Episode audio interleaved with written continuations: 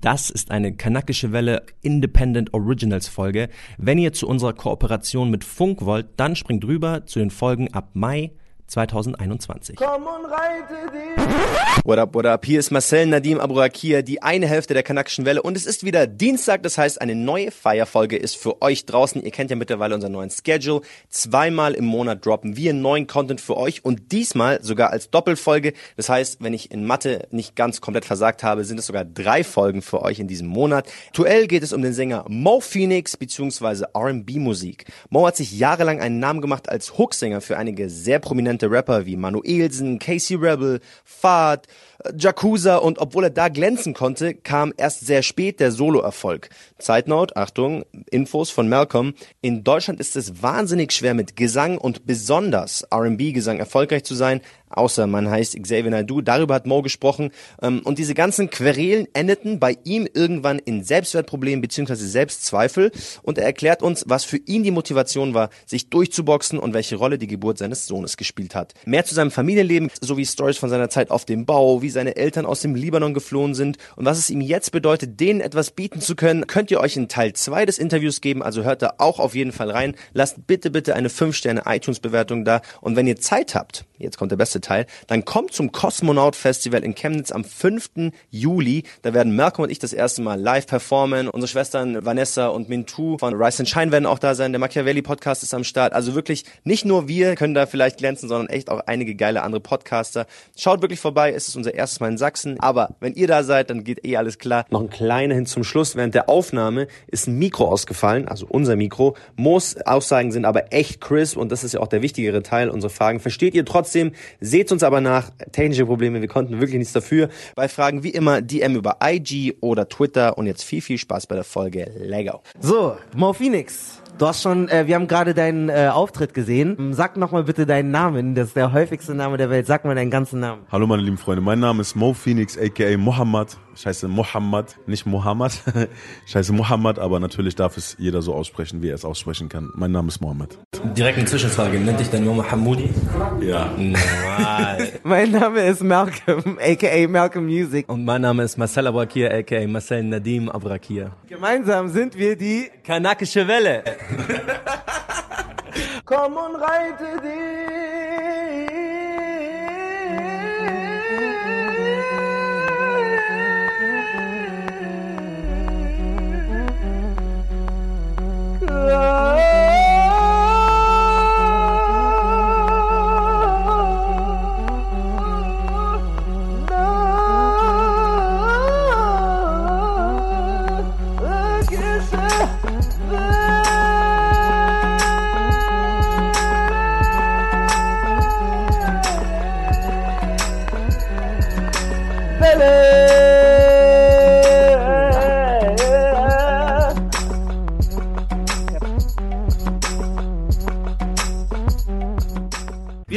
Im Backstage, ihr hört so ein bisschen Hintergrundgeräusche in dieser Folge, weil Wastel performt gerade.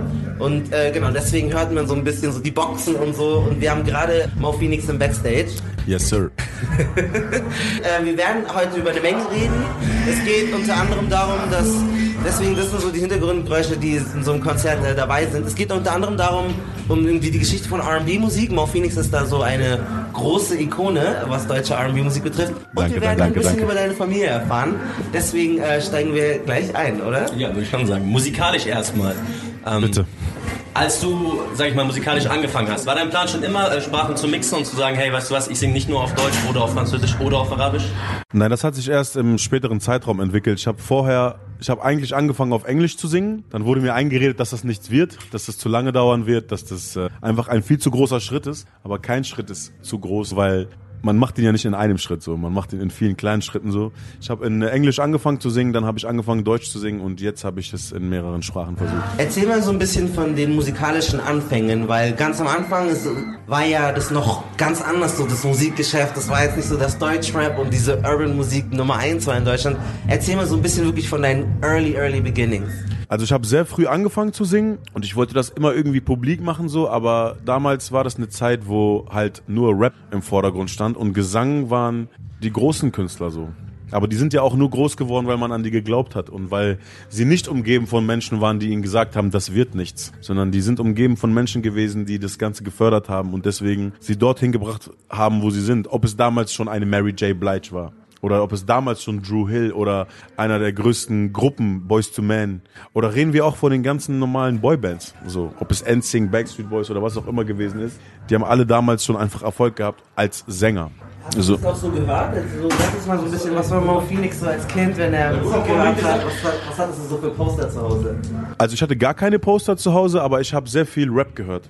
So, ich bin mit Rap, mit West Coast Rap groß geworden. So, daher auch dieser Einfluss, so, das, das dieses äh, urban, jazzige, funkige, das kommt ja eher aus diesem Westen und nicht aus dem Osten so und das habe ich ja auch so ein bisschen in meiner Musik drin. So. Und aus der, ich sag jetzt mal, in der östlichen Richtung hast du da auch welche mitgenommen? Um mit Kulsum? Habe ich, ja, habe ich auch gehört, um Kulsum und so, aber das war jetzt keine Musik, die ich privat gepumpt habe. So, die musste ich mir zwischendurch einfach mal anhören, um zu gucken, was da noch so gehen kann. Und deswegen die Einflüsse auch heute. Wie war das dann am Anfang? Das heißt, du hast diese englische R&B-Musik gehört und hast damals dann, ich habe das alles mitbekommen, du hattest auch unterschiedliche Namen, Moe, ne, ne, ich wusste nie, wie man es ausspricht so.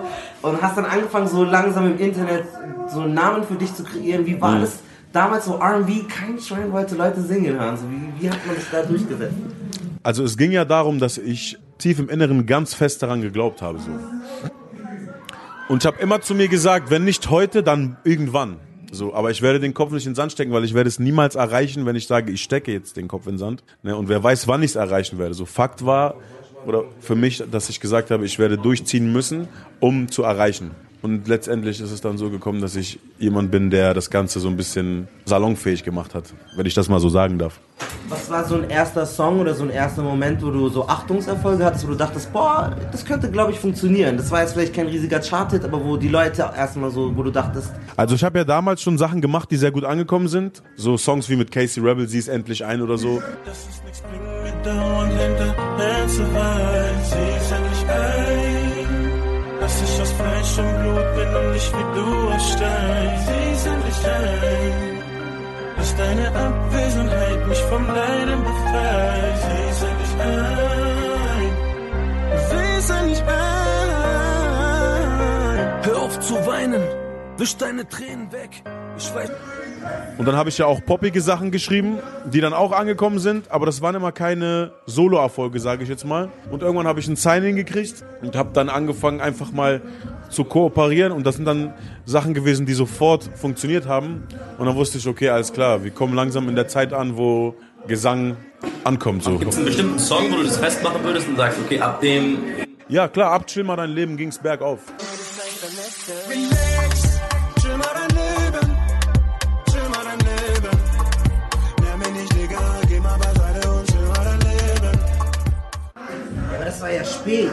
Du hattest ja davor wirklich. Aber davor hatte ich keinen Selbstver... gesungen, du hast tausend Hooks gesungen. Du bist ja viel zu. Ja, aber davor wurde ich wie eine Marionette behandelt und ich habe mich auch genauso gefühlt, um ehrlich zu sein. Also ich hatte null Selbstwertgefühl und war noch nicht an dem Punkt, wo ich gesagt habe, ah, es fängt langsam an zu funktionieren, sondern ich habe gesagt, ja, kommt gerade gut an, aber meine Zeit dann. kommt dann. Erzähl doch mal von dieser Zeit, weil, weil die Leute kennen ja nicht den Grind von davor, wo du verschiedenen Leuten gesigned warst. So, erzähl mal von diesen Zeiten. Was soll ich dir erzählen, Bro? Ich habe einfach Musik gemacht vom Herzen. Ich habe einfach mein Bestes gegeben. Ich konnte das nicht einschätzen, um ehrlich zu sein. Ob das gerade, ich dachte immer so, weil ich wirklich in sehr engen Kreisen unterwegs war, dachte ich immer so, das wäre eine begrenzte Hörerschaft. So, ich wusste nicht, dass das auf einmal jeder im Land kannte. So, irgendwann hieß es so, Mo Phoenix, na klar, du bist eine Marke von damals. Und ich so, echt, kannte die das? Hä? Ja, natürlich. Und das wusste ich halt nicht, weil ich war auch wirklich immer nur in meinen Gebieten unterwegs. Und als ich dann angefangen habe rumzutouren und so ein bisschen zu erkunden das Ganze, fing ich dann an, Feedback aus verschiedenen Ecken zu kriegen. Aus der tiefsten Schweiz, aus dem tiefsten Österreich, wo sie mir gesagt haben, klar, deine Mucke ist von damals einfach nur so Kultmucke gewesen. Wir haben das halt einfach mitgenommen und wir kennen das schon von damals. Und das wusste ich aber nicht. Das ist mir erst, erst später äh, bewusst geworden. Haben dir Labels, also wer hat dir das Gefühl gegeben, dass es irgendwie, weil du hast gemeint, du hast einen Schatten deiner selbst, du warst nicht so selbstbewusst. Gab es da so manche Leute, die gesagt haben, Digga, du musst immer Hooks singen oder was waren so Erfahrungen, die da dazu geführt haben? Weil ich kann das voll schnell nachvollziehen. Also ich war halt vorher die ganze Zeit immer, wie gesagt, nur mit Rappern unterwegs. Rapper, die im Rampenlicht standen und dachten, dass sie im Rampenlicht stehen, weil sie rappen. So haben sich trotzdem immer vom Gesang bedient, aber waren nie bereit, das auf denselben Spot zu stellen, beziehungsweise auf, dieselbe, auf dasselbe Podest, wo sie selbst standen auch. Und das hat mir immer das Gefühl gegeben, als wäre das nicht potenziell genug für das Ganze. Ne? Bis ich dann irgendwann angefangen habe, dass ich überall, wo meine Finger mit drin waren, auf einmal am Fruchten war so. Ne? Und das, das fand ich halt krass einfach. Ne? Gab es auch Momente, wo du ein bisschen reflektiert hast und gesagt hast, weißt du was, vielleicht muss ich einen anderen Karriereweg einschlagen, einfach wo du innerlich vielleicht nicht aufgegeben hast, mhm. aber an dir selbst auch gezweifelt hast?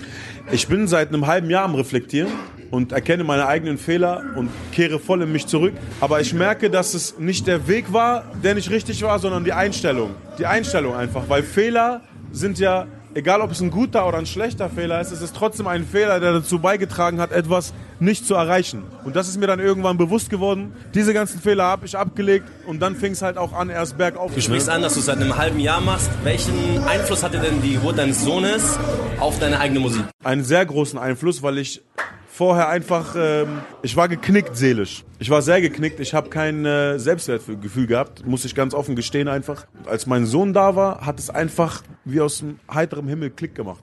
Da ist mir bewusst geworden, dass ich eine riesengroße Verantwortung in die Hand nehmen muss. Und als ich gesehen habe, dass er mir Aufmerksamkeit schenkt, habe ich erst geschnallt, wie liebenswert eigentlich jemand ist. So. Und erst dann habe ich angefangen zu checken, wer mir über die Jahre überhaupt Liebe gegeben hat und wer nicht. Das habe ich gebündelt und zusammengerechnet und habe gesehen, wow, da kam, da war eigentlich über die Jahre so viel Liebe zusammen. Jetzt ist der Zeitpunkt, wo du anfängst, Gummi zu geben. Du hattest ja vorhin gesagt, dass du dich nicht, dass dein Sohn dir erstmal so Selbstbewusstsein gegeben hat und du gemerkt hast, hey, ich so. Und dann habe ich mir halt so gedacht, ich bin noch mal deine Liste durchgegangen so und ich muss jetzt noch mal nachgucken, weil das ist so viel, aber das sind halt irgendwie Songs mit mit mit Fahrt, mit Shakusa, mit so vielen Leuten und ich kann mir gut vorstellen, weil für mich ist es so, hä, warum? Es doch, es lief doch, es ist doch voll cool und wahrscheinlich haben viele Leute von außen gedacht so, wow, Mo Phoenix, ne, ne, ne, und haben mehr Dinge erwartet, als es wahrscheinlich in echten gewesen ist. Hattest du solche so? Also ich glaube, es war eine Zeit lang so, dass viele gedacht haben, dass es teilweise sogar läuft. So, weil ich habe versucht, mich immer von meiner besten. Okay. Ja, ja. Okay, was machst du? Ich bin äh, Mo besuchen. Wechsel. Er ist mein Bruder auf jeden Fall, seit Jahren schon. Sowieso. Äh, ich wollte aber auf jeden Fall mir das nicht entgehen lassen, weil in der Konstellation hat man die beiden ja noch nicht live gesehen. Und dann wusste ich, dass die in München sind. Okay, deswegen bin ich hergekommen. Beide super Show abgeliefert heute. Also echt, echt krass. Kurze Frage, warum bist du gerade in München? Äh, ich bin hier Privatfreunde besuchen. Okay, okay. Chill. Das war K1, hat gerade ein Selfie gemacht mit Mo Phoenix. Aber du hattest uns gerade eine diebe Antwort, wolltest du uns geben. Mal ganz kurz, ich muss was vorhin reinschmeißen, weil du vorhin gemeint hattest, äh, du warst noch nicht so bekannt. Ich muss sagen, zu den, Halt MS zu den MSN-Zeiten äh, waren mein kleiner Bruder, die ganzen Jungs von uns, die Jungs von meinem kleinen Bruder, wir waren richtige Fans von Mo Phoenix. Aber wir, jetzt pass auf, das Lustige ist, wir wussten gar nicht mal, wer das ist. Also wir haben einen Song von ihm gehört, aber wir haben den Tod gehört. Und egal, wo wir in Deutschland waren, alle haben den gehört. Ja, ich sag mal kurz den Titel. Das war dieses Anna, äh, Behabbak. Genau. Ja, ja.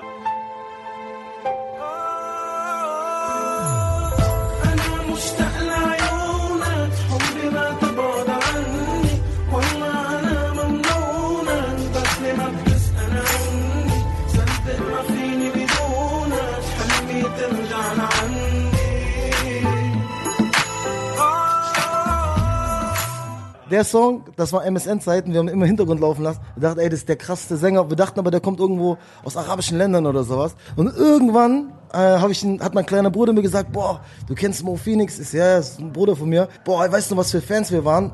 So, von Mo Phoenix. Der so, weißt du äh, das Lied? Ich so, boah, stimmt, Alter. Ich so, krass, das war er. Für alle, die äh, Anna Behabbek nicht verstehen, bedeutet, ich liebe dich auf Arabisch. Das müsst ihr euch echt mal reinziehen. Äh, geht mal alle auf YouTube. Ich finde, das unterscheidet ihn zum Beispiel, nehmen wir jetzt Nate Dogg, ja, der auch immer Hooksänger war, so wie du es vorhin bei Mo gesagt hast. Mo ist aber da rausgebrochen, ja, vom Hooksänger zu einem etablierten als eigenständiger Künstler, ja, und macht jetzt auch krasse Parts und funktioniert auch alleine. Und das ist das Wichtige, ja. So, man kann nicht sagen, okay, Mo braucht jetzt einen K1 oder irgendeinen Rapper, ja, Mo macht alleine einen Song.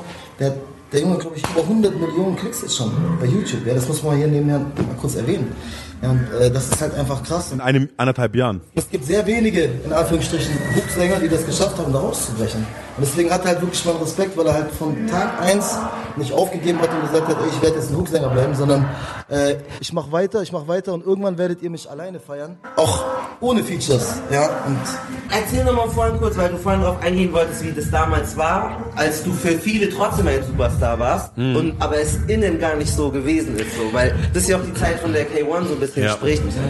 Wir feiern dich alle so oder deine Songs, aber es ist gar nicht so, wie wir denken in unserem Kopf. Also ich muss sagen, es war mir nie bewusst, weil ich damals auch innerlich nicht zufrieden war. Es ging mir nie ums Geld, so es ging mir einfach nur um Anerkennung und um Wertschätzung, weil die Leute sind alle gekommen, haben alle genommen und keiner hat was getan. Das war mir aber bis zu einem gewissen Zeitpunkt nicht bewusst, so, weil mir wurde immer eingeredet, so es ist ganz geil, was du machst, aber für mehr ist das nicht. Und dann habe ich mir irgendwann die Frage gestellt, das kann doch nicht sein. Es kann doch nicht sein, dass jeder Zweite kommt und irgendetwas möchte, aber keinen Bock hat, das irgendwie zu pushen. Kannst du eine konkrete Geschichte erzählen? Nee, ich möchte keine Namen nennen so. Es geht, aber es ist zu 80 Prozent bei allen so gewesen. Also ein Feature, kriegst kaum Geld oder Genau, ja, Geld ist, Geld ist von den alten Songs sowieso nicht ein Cent geflossen. Es war auch immer nur für die Liebe so. Ne? Ich habe es immer aus Liebe getan. Ich habe immer Musik geliebt. Ich habe immer, ich bin auch einer von damals, ich bin auch einer, der CDs geklaut hat früher, weil ich kein Geld hatte, aber es um jeden Preis haben musste. Nicht die Tatsache so, ich war ein Dieb, sondern ich habe mir diese, ich habe ja nichts anderes geklaut. Ich habe mir diese CDs, ob es von Nas war, sorry Nas, ich habe, ich habe IM, ich habe IM Album geklaut, so, weil ich das einfach gefeiert habe. Und Nelly Country Grammar habe ich geklaut, weil ich mir dachte so, I run in downtown. Ich sag so, oh mein Gott, das muss ich haben. Und Discman habe ich mir geklaut. Ne? Warst du R. Kelly-Fan? Auf jeden Fall. Hast du das gerade ein bisschen mitverfolgt kurz? Weil wir Ja, in der letzten Folge lange drüber geredet, ich war auch der größte R. Kelly. habe ich mitbekommen, habe ich mitbekommen, aber ich denke mir so, es muss ein psychischer Schaden sein. Deswegen ist das für mich nicht wichtig, so sage ich jetzt mal. Ne? Also nicht wichtig im Sinne von, ich möchte mich nicht mit diesem Thema befassen, sondern es ist nichts, womit ich, wo ich mich mit anschließen muss so, und mitfeuern muss. Ja bei R. Kelly, du sagst, sprichst das ja selbst an, durchaus möglich, dass es ein psychischer Schaden ist. Ja. Jetzt kann man Ja, ja, es ist durch, ein psychischer Schaden. es Es kann ein Schaden, Normales sein. absolut.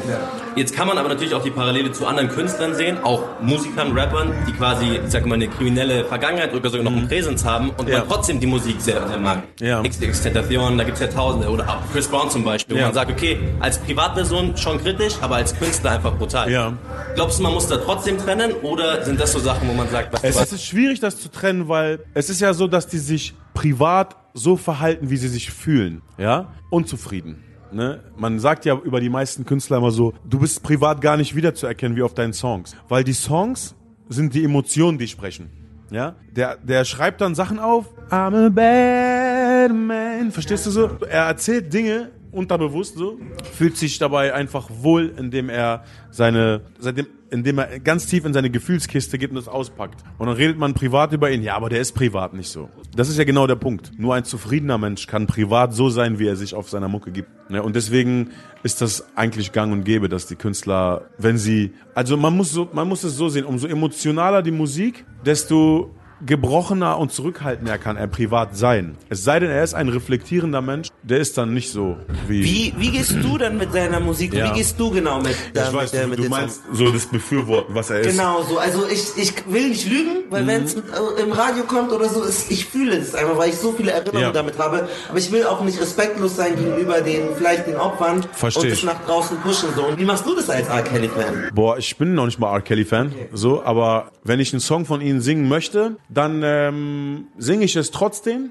Aber Leave I Can Fly singe ich heute noch laut vor mich hin, so. Und dann kommt manchmal ein Kommentar wie, Dicker, der ist doch, dann sage ich, okay, ja, aber ich denke da noch ein bisschen tiefer. Er ist, das, was man von ihm mitbekommen hat, ist ja dieser psychische Schaden. Und den ignoriere ich in dem Augenblick. So, ich versetze mich in die Lage, als er diesen Song geschrieben hat. Und das Gefühl hat er transportiert. So, und ich catche in dem Augenblick dann dieses Gefühl wieder. Fast egal, was er eigentlich für einen Stempel hat, weil dieser Stempel ist auch nicht bewusst so, ich bin jetzt der Punkt, Punkt, Punkt, sondern wie wir bereits schon gesagt hatten, es ist ein psychischer Schaden. Ne? Deswegen kommt er ja auch nicht in den Knast, sondern eventuell eher in die Psychiatrie. Ne? Ich kann damit, ich kann das trennen.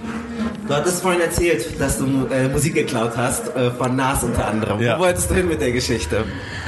Ich wollte einfach, ich wollte einfach nur analysieren. Ich wollte Musik hören und ich hatte kein Geld. Ich hatte gar nichts. Ne? Und ich wollte, und Nas war dann so damals im Fernsehen so, Nas is Like kam raus. Ne? Und You Can Hate Me Now, glaube ich, war es mit P. Diddy, Puff Daddy damals. Wo die gekreuzigt werden. Genau, und ich habe das mit so offenen Augen im Fernsehen gesehen so und ich dachte mir so heftiger Scheiß. Und Fernseher durften wir auch nicht so oft gucken. Da hab ich ich habe das gebraucht um jeden Preis. Und da hat ein Freund von mir damals in der Plattenkiste gearbeitet in Gifhorn, wo ich groß geworden bin. Er meinte so, ey, du kannst hier die CDs hören und dann gibst du sie mir einfach wieder ab und ich muss sie zurück ins Regal packen, aber ich pack sie dir weg. Ich meinte so, wie echt machst du das? Ich meinte, er meinte so, ja. Also er hat sie für mich praktisch weggepackt, aber es war ja in meinem Auftrag so. Ne? Und ähm, so hatte ich dann die CDs. Und irgendwann wurde ich, äh, bin ich da voll reingerutscht und wollte mehr Musik haben so und irgendwann habe ich mir irgendwas mit Can't Knock the Hustle, glaube ich, oder so von Jay-Z oder irgendeinen Song habe ich mir angehört, wo die wirklich hustlen für die Mucke und dann dachte ich mir so, Alter, das ist gerade Brot, das du dem geklaut hast. So. Und dann habe ich auch direkt aufgehört damit. Da war ich sehr früh schon arbeiten, habe die Schule geschmissen so, war auf dem Bau arbeiten, weil ich Geld gebraucht habe,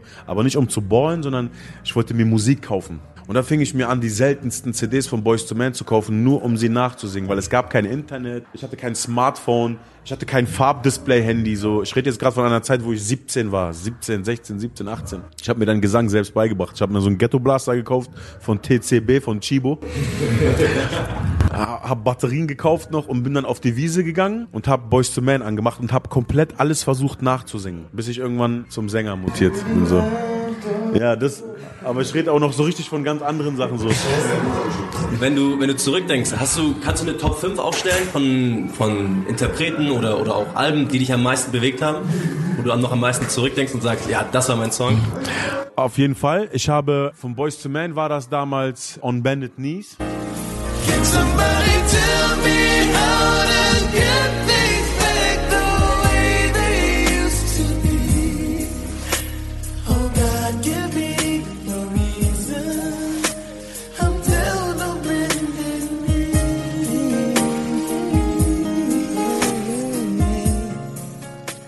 nicht so bekannt. Ne, On Bended Knees war ein Song. Vom Music Soul Child war das. Boah, scheiße, das war ein sehr emotionaler Song.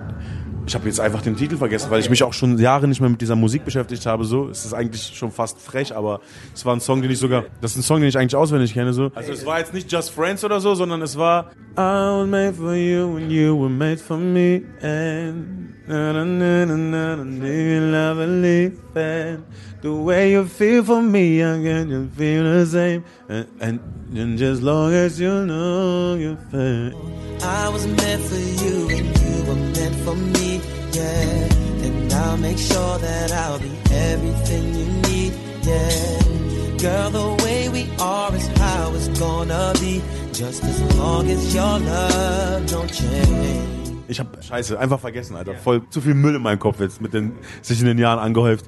Ja, äh, All for One, I Swear ist einer und tatsächlich R. Kelly, I Believe I Can Fly war auch ein Song und Remember the Time von äh, Michael Jackson. Das waren so, glaube ich, die Top 5. Äh, K1 hat es in dieser Lobeshymne schon gesagt. Du hast für mich dir so ein bisschen so das Krönchen jetzt geholt im, im deutschen R&B-Biss. Und ich Dankeschön. glaube, meine Theorie ist so ein bisschen, weil davor du voll den Darf ich dir eine Frage stellen? Ja, klar. Siehst du das auch wirklich als R&B oder siehst du das schon so Das arabesk-mäßig? ist, das ist darauf will ich jetzt hinaus. Okay, geil. Weil davor hast du voll den Ami-Film gefahren. Und das ist, glaube ich, warum es vielleicht nicht funktioniert hat, weil die Klamotten, die Ästhetik, die Texte, alles Ja. wie amerikanisch, Ja, ist nur ja. auf Deutsch. Ne, Ja, ne, ne, auf. Deutsch. Und dann hast du dir gedacht, was ist, was ist einzigartig so? Und Mhm. hast volle Kanne mit Klamotten und alles auf diese Arabesk und so gesetzt. Ja. Und dann auf einmal hast du alle Rekorde gebrochen. So.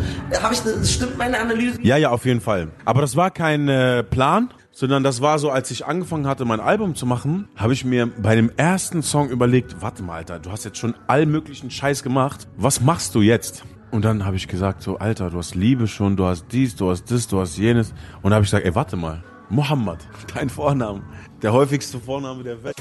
Jemabel Mohammed, sag, wer hat mich in Frage gestellt? Jemabel Mohammed, Bruder, nur sag, was ich denk. Jemabel Mohammed, ich bin doch so ein sympathischer Mensch.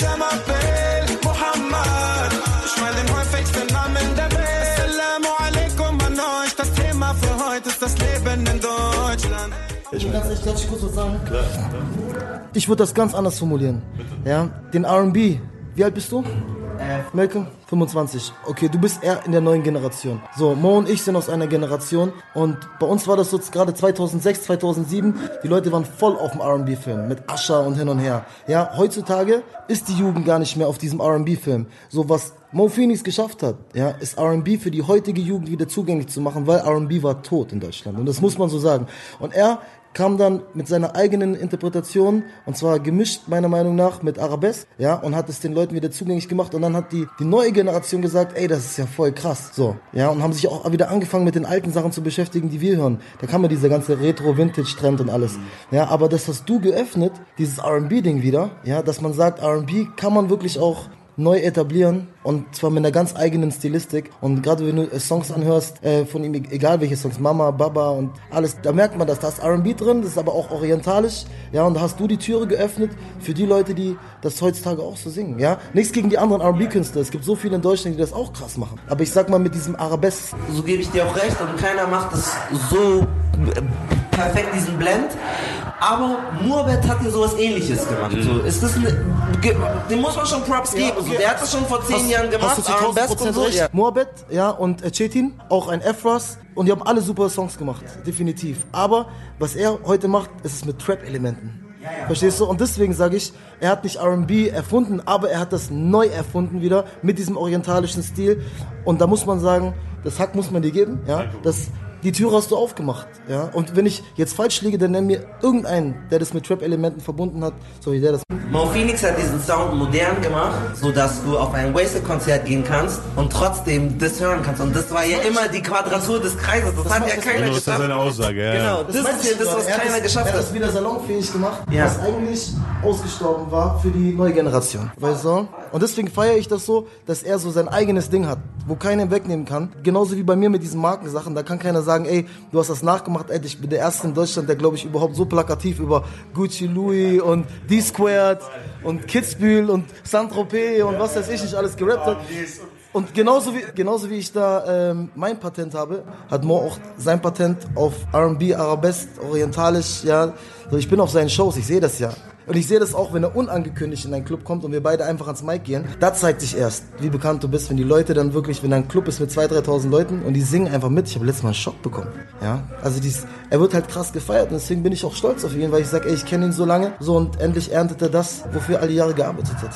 Boah, ich fick einfach den Interview. Mach heute. Alles gut, Bruder. Das sind, das sind sehr schöne Worte. Ich hör- bedeut- bedeutet Krass analysiert. zu hören. K1 ist auch richtig so, könnte es auch so einfach einen Podcast über Musikanalyse machen. Nein, ich will so. das gar nicht machen, aber ich finde einfach, ja, wenn, wenn, wenn, wenn, wenn das einfach sein Recht ist, dann muss man ihm sein Recht geben. Und wir sind alles Leute, wir haben sehr viel gearbeitet, keiner von uns ist reich auf die Welt gekommen, ja. So, wir haben uns alles selber mit eigenen Händen aufgebaut. Ja, und wenn er hier neben mir sitzt und das nicht erwähnt, weil es auch blöd kommt, selber sowas zu erwähnen, ja, weil sowas müssen andere sagen. Und das hat gerade ein anderer gesagt. Und da sehe ich mich einfach in der Pflicht, dass ich das auch ausspreche, weil ich das wirklich denke. Und meine Freunde auch. Wir wissen, wer das etabliert hat. Es kommt, halt, es kommt halt wahrscheinlich immer noch von meinem bescheidenen Denken. So, ich hätte das jetzt gerade gar nicht so gesagt wie er.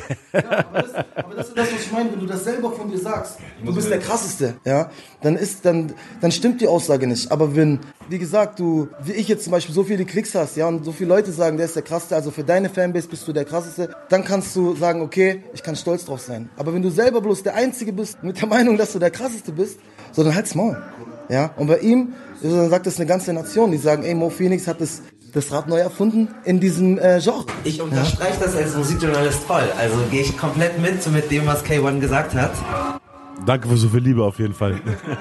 Du nicht, wenn dir K1 so eine Sehr gut. Lobeshymne Er ist, auch, er ist auch ein Künstler und ein Musiker, den ich sehr schätze. Ne, Talent geht vor Strategie. Er hat sich bis heute durchgeboxt wegen seinem Talent. Ne. Es gibt viele Menschen, die machen sich Promopläne und Strategiepläne und verkacken dann. Weil sie an jeden Ecken irgendwie feilen müssen, damit es klappt so.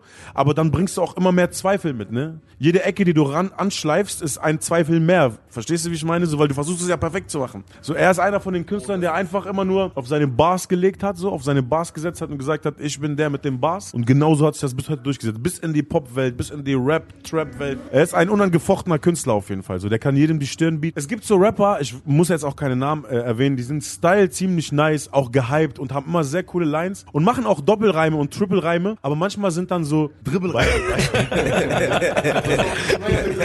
Verstehst du, Dribbelreime. Bei ihm war es immer so, man hört bei ihm einfach, dass jeder Reim on point sein musste. Und das finde ich halt krass an ihm. So, K1 ist ein sehr geschätzter Künstler. Ich sag schon, dass du es halt wirklich lebst. Ja, du lebst das. Und das ist eben genau der Punkt. Schau mal, wir waren vorhin, waren wir im Oberpollinger. Ja, so, guck mal, er steht hier auf der Bühne und sagt, ey, mein Sohn hatte seinen Geburtstag, ja, ich bin so happy und du guckst so auf die Bühne und denkst, boah, das ist ein Familienvater, der stolz auf seinen Sohn ist und der das feiert, dass er Vater geworden ist, ja. Aber da kommt es drauf an, wie echt ist das und ich weiß bei ihm, das ist sehr echt. Wir waren vorhin im Oberpollinger, der hat gar nicht für sich Klamotten gesucht, ja, wir haben bestimmt eine Stunde waren wir in der Kinderabteilung und guckt, boah, das sieht cool aus. Boah, soll man das nehmen? Soll man das nehmen? Und deswegen, das ist real. Wenn er auf der Bühne steht, dann weiß ich, okay, das, wa- was er sagt, so, das stimmt und darum, darum geht's. Ja? Wenn ich über Partys rappe oder stelle Autos, ja, dann ist das auch mein echtes Leben. Aber wie gesagt, jedem das seine. Wichtig ist bloß, dass es echt ist. Ja? Und bei ihm weiß ich zu 1000 Prozent, das ist echt. Nice. Danke, Bruder. Dankeschön. Danke sehr. Alles gut. Noah läuft jetzt rum, richtig fresh mit neuen Klamotten. Auf jeden Fall. Habe eine fette Downjacke von Montclair gekauft. Sieht so geil. Sieht so geil aus. Du sprachst von der Entstehung von Noah, und zwar dem Album. Und da habt ihr auf einmal diesen Song äh, Mohammed äh, aufgenommen. Genau. Und dann hattest du so einen Aha-Moment. Richtig. Erzähl noch mal, Ja, ähm, wir haben wie das war. Also ihr habt da diesen Track dann gehabt und dann dachtest du, oh krass. Ich habe den Track gehabt und mein Bauchgefühl hat mir sofort gesagt, weil das hatte ich immer. Mohammed ist angekommen. Ich hatte ja vorher schon zwei, drei erfolgreiche Sachen wieder abgegeben im Camp. Von Check ich nicht oder Chill mal dein Leben die sind ja sehr gut angekommen und auch andere Sachen. Als Mohammed kam, habe ich mich noch nicht entschlossen gehabt, die Richtung zu fahren, sondern Habibi war dann auch ein Song, wo ich mir dachte, da könnte man das auch mit transportieren. Wo bist du nun, Habibi? Lass mal die Politik. Wo bist du nun, Habibi? Aber alles andere war dann so Experimente, weil da sind auch sehr trappige Sachen. Hast du mein Album gehört, Noah? Ne, da sind ja sehr trappige amerikanische Sounds mit drauf. Sind auch angekommen, aber das hat mir halt einfach gezeigt, dass die Leute das krass finden, nur die wollen was anderes hören. Das ist das, wo, was ich denen am Anfang geboten habe und was am Anfang auch Welle geschlagen hat. So. Und das war dieses orientalische und doch intellektuelle auf Deutsch halt, ne? Und als du dich dann entschieden hast, die, auch die arabische Sprache mit reinzubringen, hättest du gedacht, dass es so viel Anklang findet, dass die Leute sagen, okay, wow, ich verstehe zwar eigentlich gar nicht, was er sagt, aber es hört sich eigentlich ganz nice an.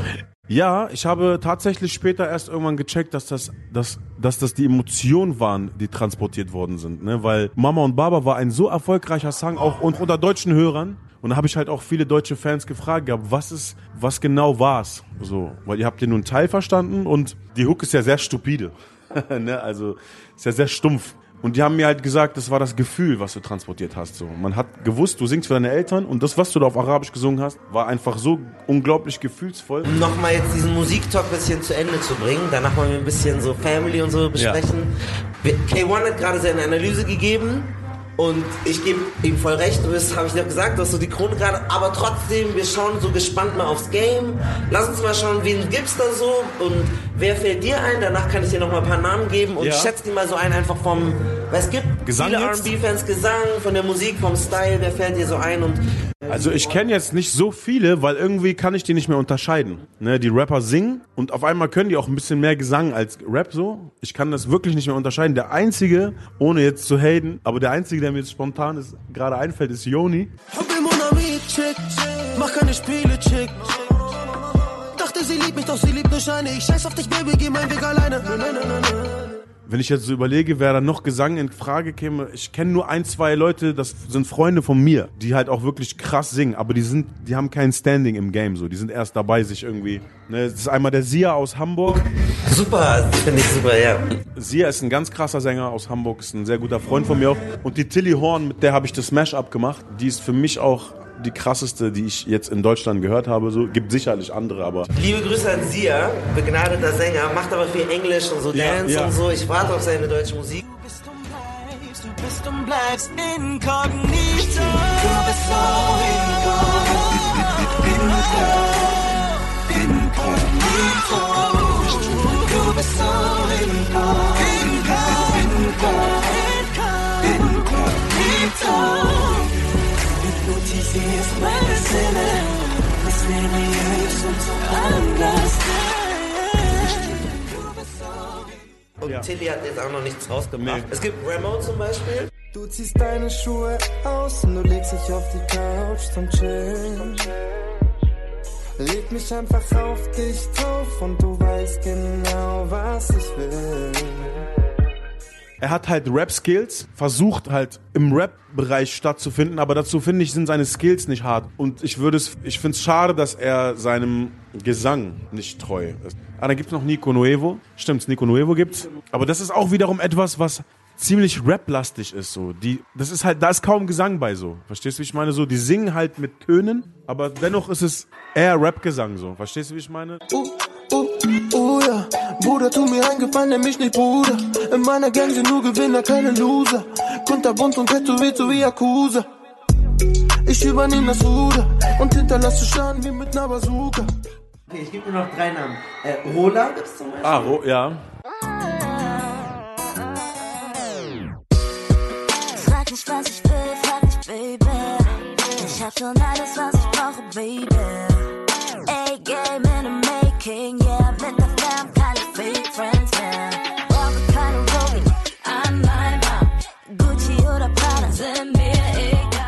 Rola finde ich super, finde ich gut. Ich kenne sie auch privat, kenne ihr Umfeld, so die Bounce Brothers, das sind die. Dann gibt's natürlich den, den King Manuelsen. Nein, du brauchst keinen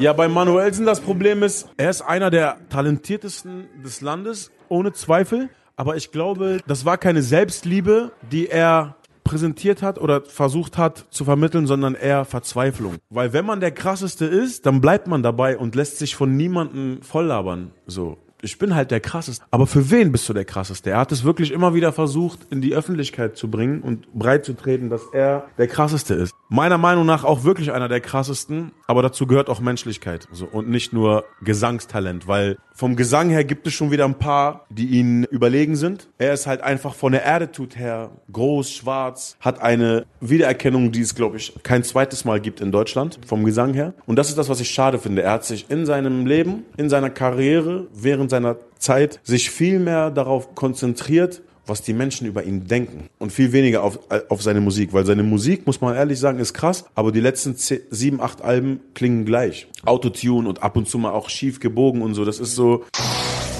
ein. Man muss tun, was ein Mann tun muss. Lad die ganz zum Schuss. Wir leben, leben, leben wie die Kämpfer, die anderen uns geschenkt haben.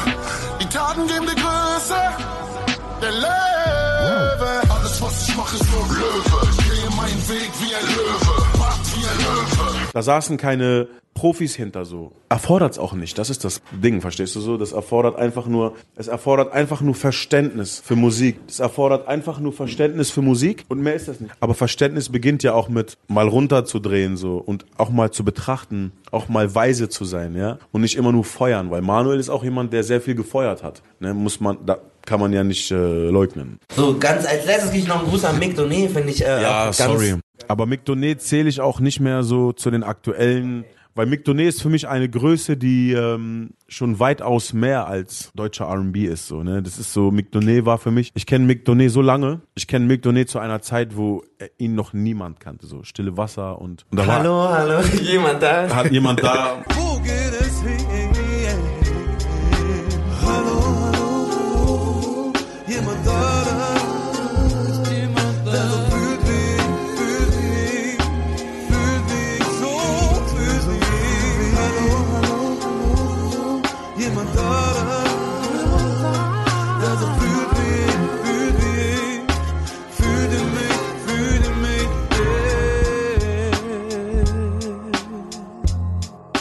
Ne? Und da war noch ein anderer Song, der hieß Der ich bin, glaube ich. Äh, der, der, ich bin, ja, ja, ja, ja. Sollen sie meinetwegen nicht Steine legen, egal. Werde mich über jeden bewegen, weswegen, egal.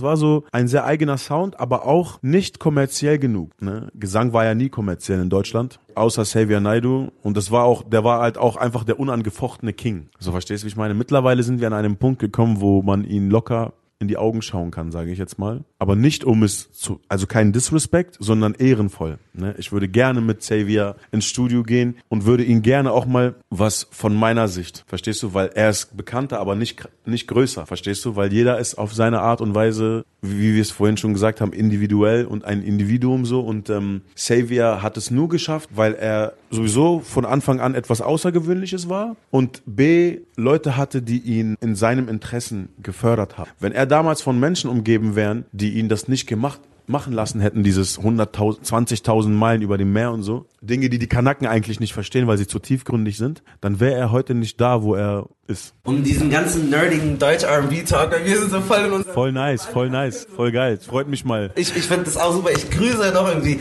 Mashanda und Doch wenn du mich willst, brauch ich, dass du zeigst.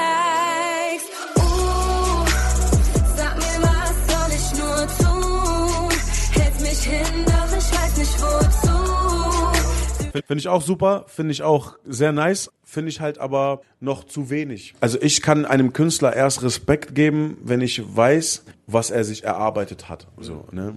Jeder hat's verdient. Ne? Jeder, der dafür arbeitet, hat's verdient. Aber ich kann es nicht jemandem geben, der sich für eine große Nummer hält, der aber noch nichts gerissen. tut sie das? Nein, ich habe jetzt nicht von ihr gesprochen. Ne, Ich habe jetzt nicht von ihr gesprochen. Generell. So, um das nochmal zuzumachen und ich grüße noch Valentin, Stilo und Und falls du auch so denkst, dann sag nicht. Auch so an mir, ich ich frag nicht. Denn dieser Augenblick ist so richtig.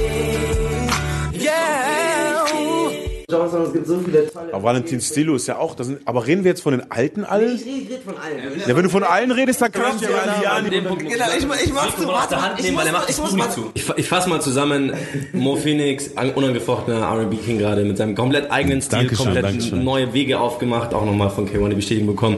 Wir fassen, wir fassen zusammen. Ich bin komplett ausgestiegen, weil so tief bin ich nicht im Game drin, aber Malcolm, absoluter Fanatiker. So, das war's wieder mit der Episode. Pam, parabam. Marcel musste mir hier das Mikro von der Hand reißen. Äh, ich hoffe, es hat euch gefallen. Lasst uns fünf Sterne da und äh, hit the outro. Param!